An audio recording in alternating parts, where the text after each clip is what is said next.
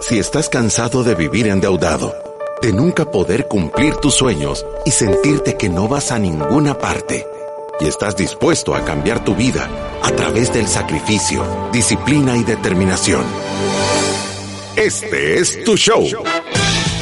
Finanzas para Todos de Fisherman con Alfredo Escalón y Marilú de Burgos, a donde te daremos la receta de la vacuna que cura la pobreza. Te mostraremos que puedes eliminar tus deudas y vivir tus sueños. Desde la cabina del Centro de Soluciones Financieras de Fisherman. ¡Empezamos! Desde la cabina del Centro Financiero de Soluciones Financieras de Fisherman, en el programa 818 de Finanzas para Todos, comenzamos un día más atacando a la ignorancia financiera. Gracias a todas las personas que siempre nos sintonizan y apoyan este programa de Finanzas para Todos.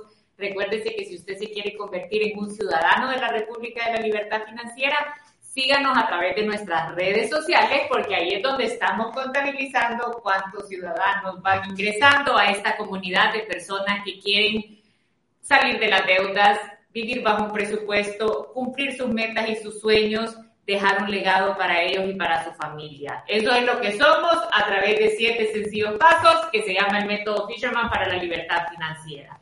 No importa la situación que usted esté viviendo ahorita, esté en deudas, necesite estructura y orden, quiere mejorar sus inversiones, medir los rendimientos de las mismas y crecer su patrimonio, Fisherman tiene un plan para cada una de estas situaciones y también tiene cursos de e-learning para que usted pueda ingresar y salir de deudas y construir un presupuesto de subsistencia y pagar estas obligaciones de acuerdo a su capacidad. Sí, la, la, verdad es que hay soluciones para todo tipo de personas, para todo tipo de ingresos, para todo tipo de situaciones. Entonces, si usted, solo hay una condición para que usted pueda cambiar su vida financiera. Levantar la mano, es tener humildad, es tener la humildad de pedir ayuda. Entonces, si usted ha llegado al punto que dice, creo que necesito ayuda de alguien, creo que necesito un poco de ayuda para ver cómo puede caminar esto y cómo puede funcionar, este es el lugar. Y nuestro máximo distribuidor de la vacuna que cura la pobreza, AFP Confía, tiene un webinar para todas las personas que ya están pensionadas con ellos, que se llama Aprendiendo Tips Financieros. La idea de este curso es que las personas aprendan a cómo ser más eficientes en su día a día, cómo trabajar un presupuesto, hacer sus cierres, crear un ahorro de emergencia, provisionar, sí, provisionar para los gastos que no son mensuales. Yo sé que muchos de ustedes que ya están pensionados con Confía seguramente quieren todavía pagar, salir rápido de alguna obligación, ser eficientes en el tema de sus seguros. Así que no se pierda este webinar que va a ser el jueves 24 de marzo, es a las 10 de la mañana y la inscripción la puede hacer a través del Facebook de Confía o del call center 2267-7777. Súper, 75.481 ciudadanos de la República de la Libertad Financiera. Ya dejamos atrás la mía 75 y 1.916.004 podcasts y live streams escuchados.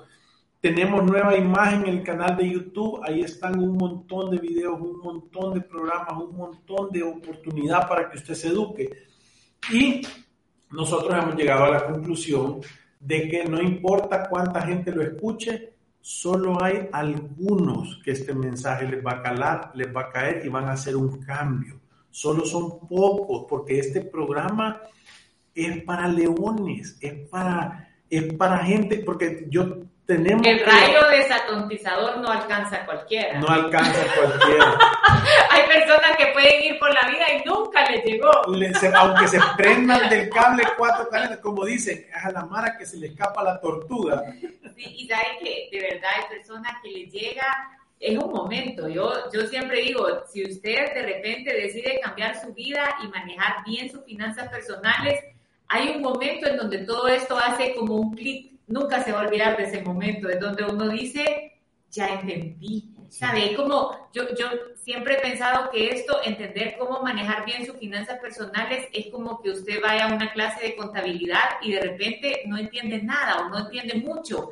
pero de repente todo hace clic en un segundo y empieza a decir, esto tiene lógica, Tiene sentido. esto tiene sentido. No, como dijo el del testimonio Tatiana, que su esposo dijo, de aquí soy yo, De aquí soy yo. de aquí soy Eso yo. es lo que queremos que todo el mundo diga. Si usted tiene un yo. sentimiento que diga, de aquí soy yo, este es mi Mara, o sea, póngale atención porque este programa va a ser espectacular. Y con esto comenzamos.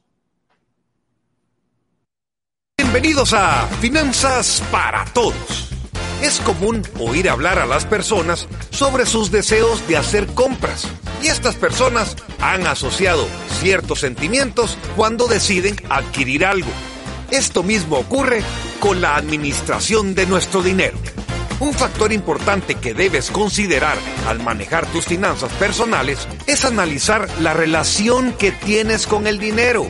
¿Qué sientes? ¿A qué le tienes miedo? ¿Y cómo reaccionas financieramente a ciertas situaciones? Cuando descubras los motivos detrás de tus decisiones financieras, será más fácil que desarrolles y ejecutes un plan financiero que esté diseñado a cumplir tus aspiraciones. Aunque no lo creas, es posible. La inteligencia emocional es una buena herramienta para crear hábitos de ahorro que nos ayudan, sin duda, a tener nuestras finanzas personales sanas. Hoy en Finanzas para Todos, el tema es las emociones que influyen positivamente en tus finanzas. Y comenzamos con nuestros expertos de Fisherman, Marilú de Burgos y Alfredo Escalón.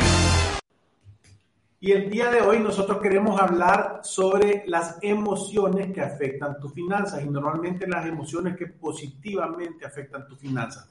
Porque no se imaginan cuántas veces nosotros hemos visto problemas financieros que la raíz del problema, cuando uno ve la raíz del problema y dice a dónde está el problema, es que toman decisiones basadas en emociones. Eso es la parte principal que engaña a las personas. Y las emociones no son malas. Si es que nosotros nunca, hemos- muchas veces la gente puede sentir que nosotros como que estamos diciendo que no, que son malas, porque tenemos que tomar decisiones pragmáticas y eso.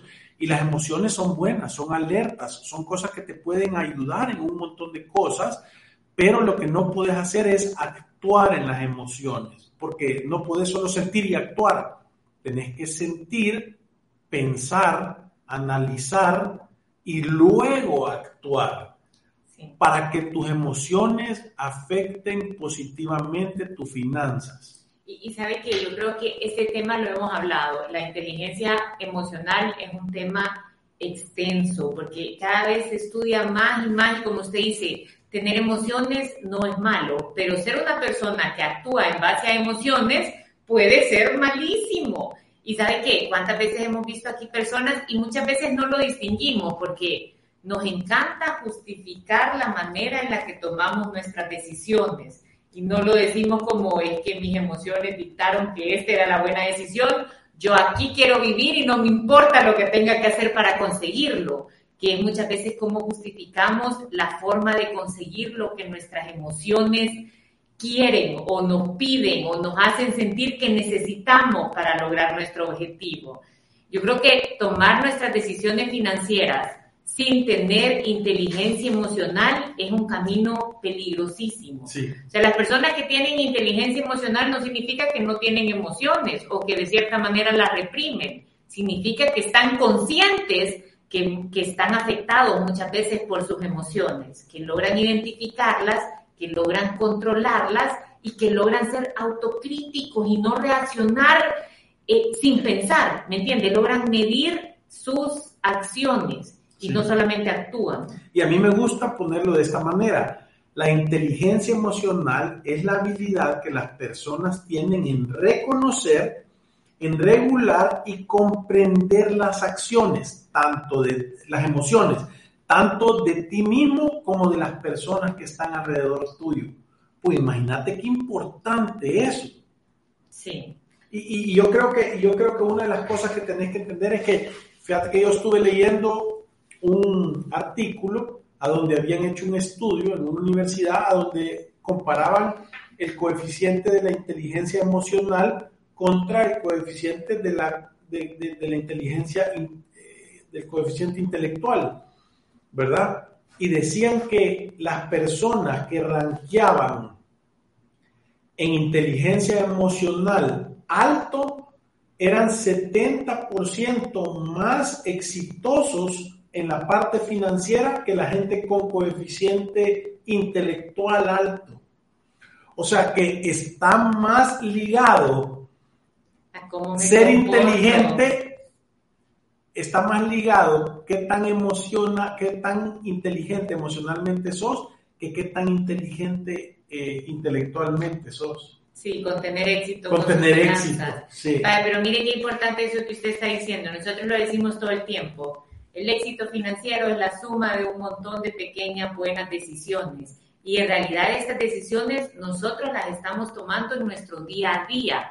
Yo siempre digo, estas cosas que nosotros enseñamos en Finanzas para Todos son fáciles de entender, pero son difíciles de hacer, porque muchas veces vamos en contra de nuestras emociones, restringimos nuestros caprichos, hacemos sacrificio, disciplina y determinación, porque sabemos que ese es el único camino que nos va a llevar a cumplir realmente nuestras metas. Hacemos lo que, nos, lo que necesitamos hacer y no lo que queremos hacer. Sí, y, y muchas veces las decisiones no tienen esa gratificación en el corto plazo, pero sabemos que lo estamos haciendo, como decía el testimonio de ayer, por un bien mayor. O sea, a veces puedo parecer que soy egoísta, que no quiero, que no quiero eh, comprar tal cosa, que, que soy tacaño, pero nosotros sabemos cuál es el fin de estar tomando este montón de pequeñas buenas decisiones. Y por eso nosotros decimos, tenés que pensar antes de actuar o solo reaccionar tenés que tratar de reducir tus reacciones viscerales o, impulsos, ese enojo, ese insulto, esa molestia. Tenés que aprender a superar los problemas de una manera crítica, poniéndote en primer lugar, ver si, el culpable sos tú, ¿verdad? Tenés que poder comunicarte correctamente sin alterarte, tenés que poder tener la capacidad de decir, no, no se imaginan cuántas personas conozco yo adultos, profesionales de experiencia que no tienen la capacidad de entablar un tema complicado con una persona, de despedir a alguien, de hacerle ver su falta sin entrar en un conflicto, de poder decir cómo te hacen sentir, ¿verdad? Y, y esos son herramientas que tú tenés que tener súper filudas porque son de las que más ocupas en tu vida. Sí.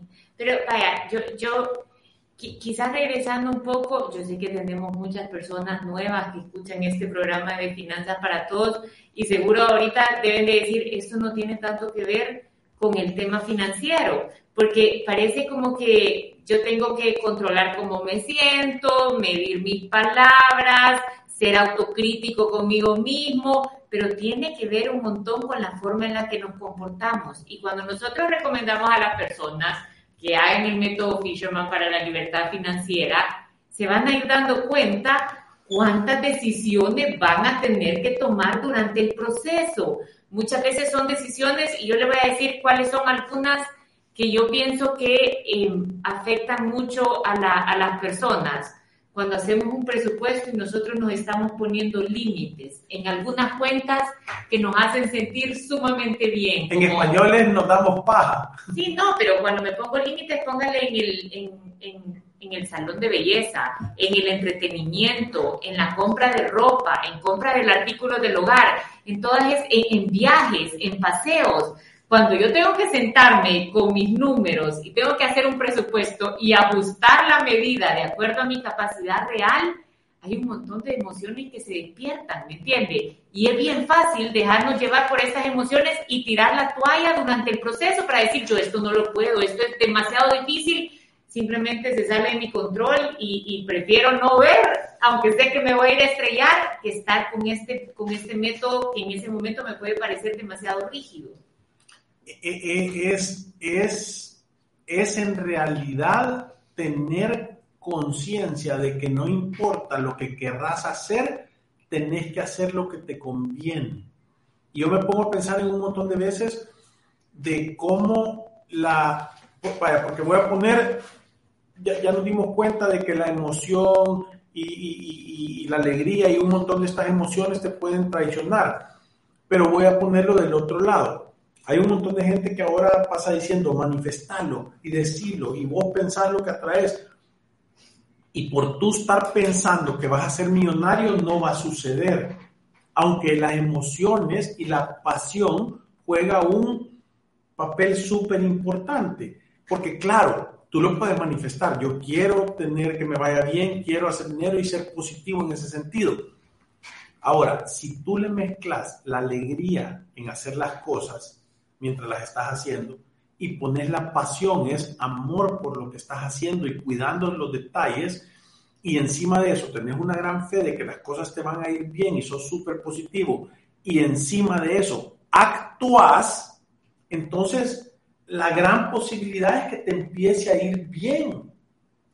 Porque, porque normalmente las personas, y yo me he dado cuenta, y lo voy a poner con un ejemplo claro, en la página de TikTok de nosotros, Mariluz salió abriendo, haciendo un TikTok entre alquilar o comprar casa, ¿verdad? Y decía que primero tenés que estabilizar financieramente y después tenés que ahorrar para tener el 30% de la prima, que es lo que nosotros recomendamos que hay que dar y, no financiarlo a 30 años, sino a 15.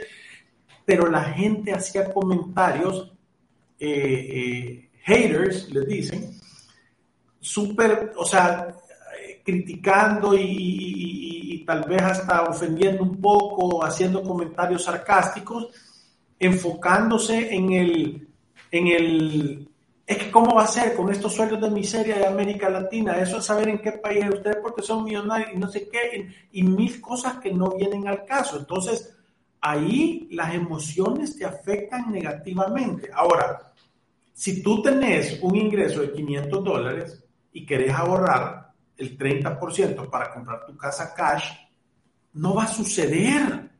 Porque con 500 dólares es imposible que lo hagas. Eso es matemática pura y dura. Entonces, tú tenés que tener la capacidad y la madurez de decir, el problema no es un problema del método, es un problema de mis ingresos.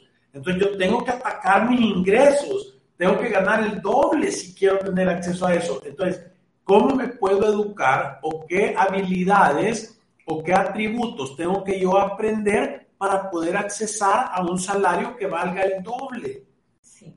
¿Me entendés? Sí, pero ¿y sabe qué pasa, Maya? Yo, yo estoy de acuerdo con lo que usted está diciendo. Yo creo que tenemos que aprender a cómo, cómo evaluar si yo soy una persona que tiene o no inteligencia emocional, porque eso es lo más difícil, ¿verdad? O sea, todos pensamos que somos másters en esto. No, no creo, no creo, no creo. Pero todo no, no creo, es difícil evaluar, Alfredo, si usted lo está haciendo bien o no. O sea, tampoco voy a decir que soy máster, pero es difícil evaluar, ¿será que yo lo estoy haciendo bien? ¿Cómo me puedo medir?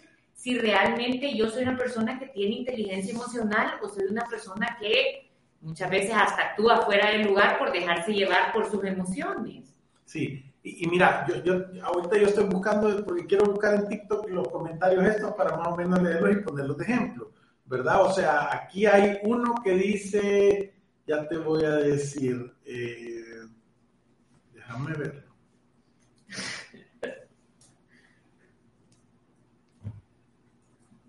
Espérate que ni porque te quedas callada. Porque que está buscando el No, pero buscando, ya lo voy a decir. Es que esa es la Marilu diciéndome, no estoy de acuerdo que esté viendo. Es que se pone a ver TikTok a medio programa. No, no me voy a poner a ver TikTok a medio programa. Voy a leer los comentarios de un TikTok.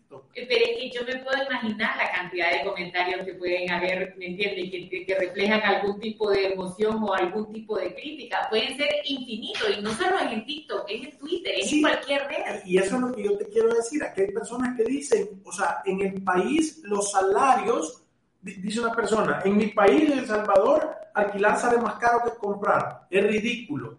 Y entonces se, se enfoca en la emoción, se enfoca a un sentimiento de cólera o a un sentimiento de, de inconformidad o hasta de resentimiento o de víctima y no se dan cuenta que en el mismo El Salvador hay miles de personas, nosotros conocemos, gente que tiene 30 casas, 25 casas.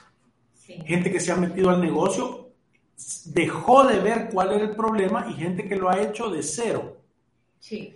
Que dejó de ver cuál era el problema y empezó a buscar cuál es la combinación perfecta para solucionar ese rompecabezas. Y la encontró y la repitió y la repitió y la repitió. Por eso le decía, ¿cómo puedo saber yo si soy una persona que tiene o no inteligencia emocional? ¿En dónde se mide? O sea, ¿cómo, cómo la empiezo a cultivar? Pero, pero yo te lo voy a decir cuándo. O sea, normalmente las personas que tienen inteligencia emocional y, a mí me gusta, este, hay, hay, un japonés peruano que se llama Kenji, no sé qué, que, que, que, el baboso me gusta cómo plantea las cosas, porque y yo creo que lo dije en un programa anterior, dije, eh, esta persona en América Latina decimos, esta persona tiene carácter fuerte, ¿verdad? Y entonces el carácter fuerte es una persona que es enojada, que se molesta rápidamente o que es súper delicada o que dice las cosas de una manera en un tono fuerte. Y en la cultura oriental, una persona de carácter fuerte es aquella persona que nunca cambia su estado de ánimo, que llega a alguien y le pega atrás en la cabeza y no reacciona, que le pueden decir un insulto y no se molesta y no se resiente, porque domina, o sea, el carácter fuerte significa que tú tenés la capacidad de dominar tus emociones. Sí.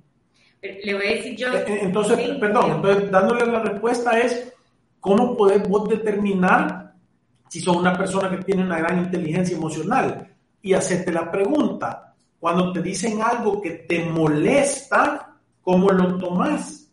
¿Te enojas y te exaltas, gritas y te defendes? ¿O sos una persona que primero piensa que hay de cierto en ese comentario?